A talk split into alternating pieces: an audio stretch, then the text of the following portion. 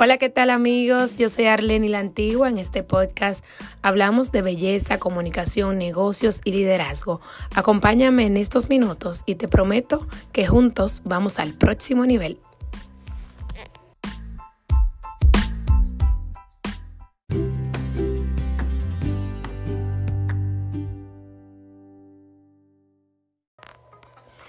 Bueno, mi tribu, ya estamos más calmaditos y calmaditas luego de la efervescencia de Beauty Summit RD 2020 con el tema que tuvimos influencia, marketing digital y ventas.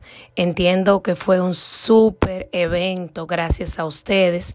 Más de 700 personas acudieron a este llamado de que el sector de la belleza no solo debe educarse en herramientas del arte o en herramientas tangibles que son tan necesarias y prioritarias, sino que debemos también darle un espacio a lo intangible. Así que gracias por el apoyo, gracias por creer, por confiar en esta idea que hoy se está haciendo realidad y que apenas es el inicio.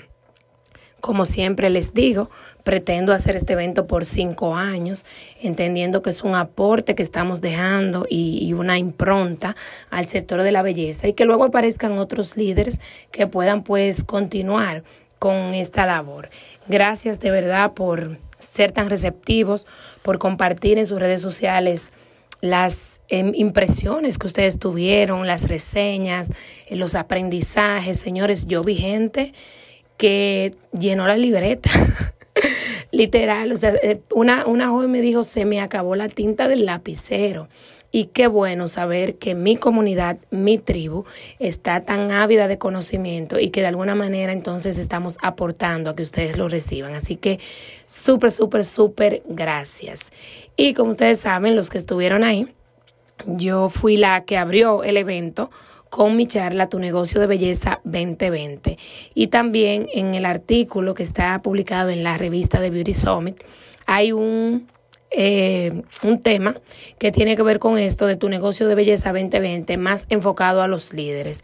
Sin embargo, la charla fue enfocada tanto a los líderes como a los artistas y quise darle una mejor visión de cómo anda el mundo. Allí compartí de cómo el mundo está considerando la tecnología como eh, la, próxima herramienta que va a dominar pues las decisiones de compra, los usuarios, va a dominar al mundo, según uno de los eh, autores o de las personas que yo compartí allá en Beauty Summit. Entonces, son muchas las tecnologías, las aplicaciones, los humanoides, los equipos que se encaminan a dar algunos avances a nivel tecnológico que pueden de alguna manera casi que sustituir la mano humana. Pero yo soy de las que creo que en el arte, sobre todo en la belleza, eso no va a pasar, porque nada sustituye un buen masaje del cuero cabelludo. Nada sustituye un buen corte, eh, una buena conversación con un estilista a la hora de recibir un servicio una buena limpieza facial con una cosmiatra, con una técnico de cuidado de la piel, o una buena perfilación de nariz con un médico estético que también es belleza. Entonces sí, la tecnología debemos verla como un aliado y esto fue lo que quise eh, compartirles y espero que lo hayan recibido así. Pero no eh, debemos pensar que nos va a sustituir. En el tema de que si lo estamos pensando y si tenemos miedo, bueno, solo nosotros somos los responsables de cambiar eso. Y la única manera de cambiarlo es con estas cinco recomendaciones que compartí en Beauty Summit RD 2020 y que hoy te las traigo a ti en este podcast.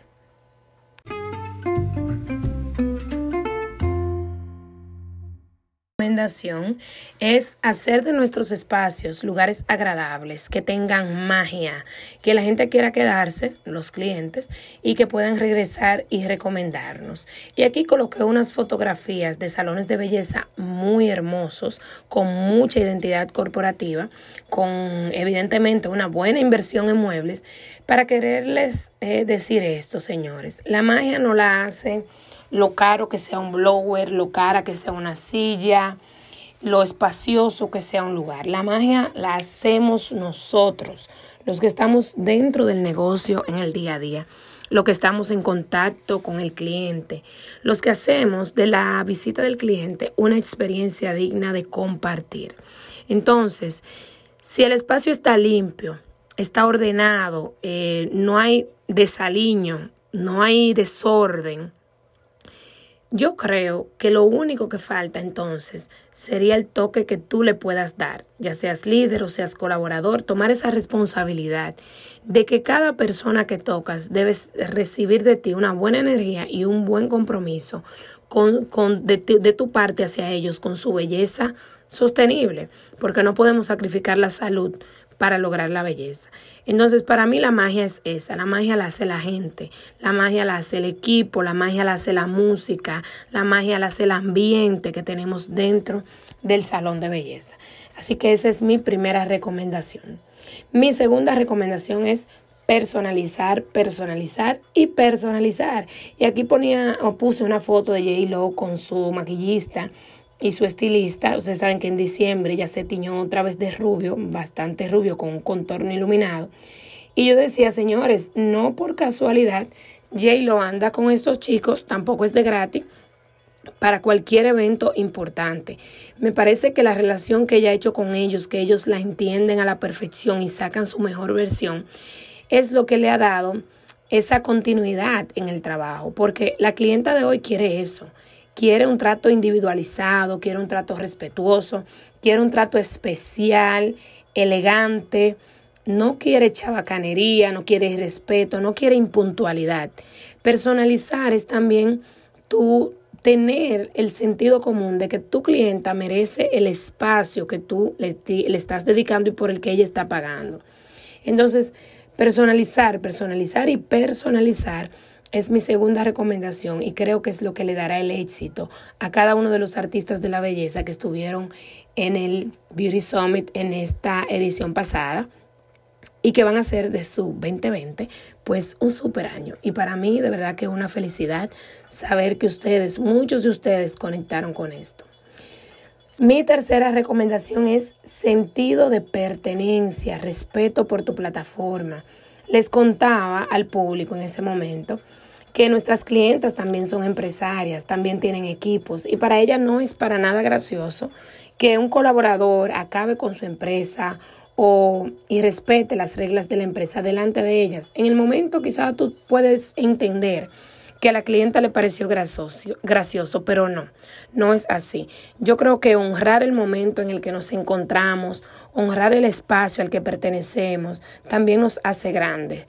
Y no hay manera de que Dios te eleve a posiciones mayores si tú no sientes pertenencia con el lugar en el que estás ahora.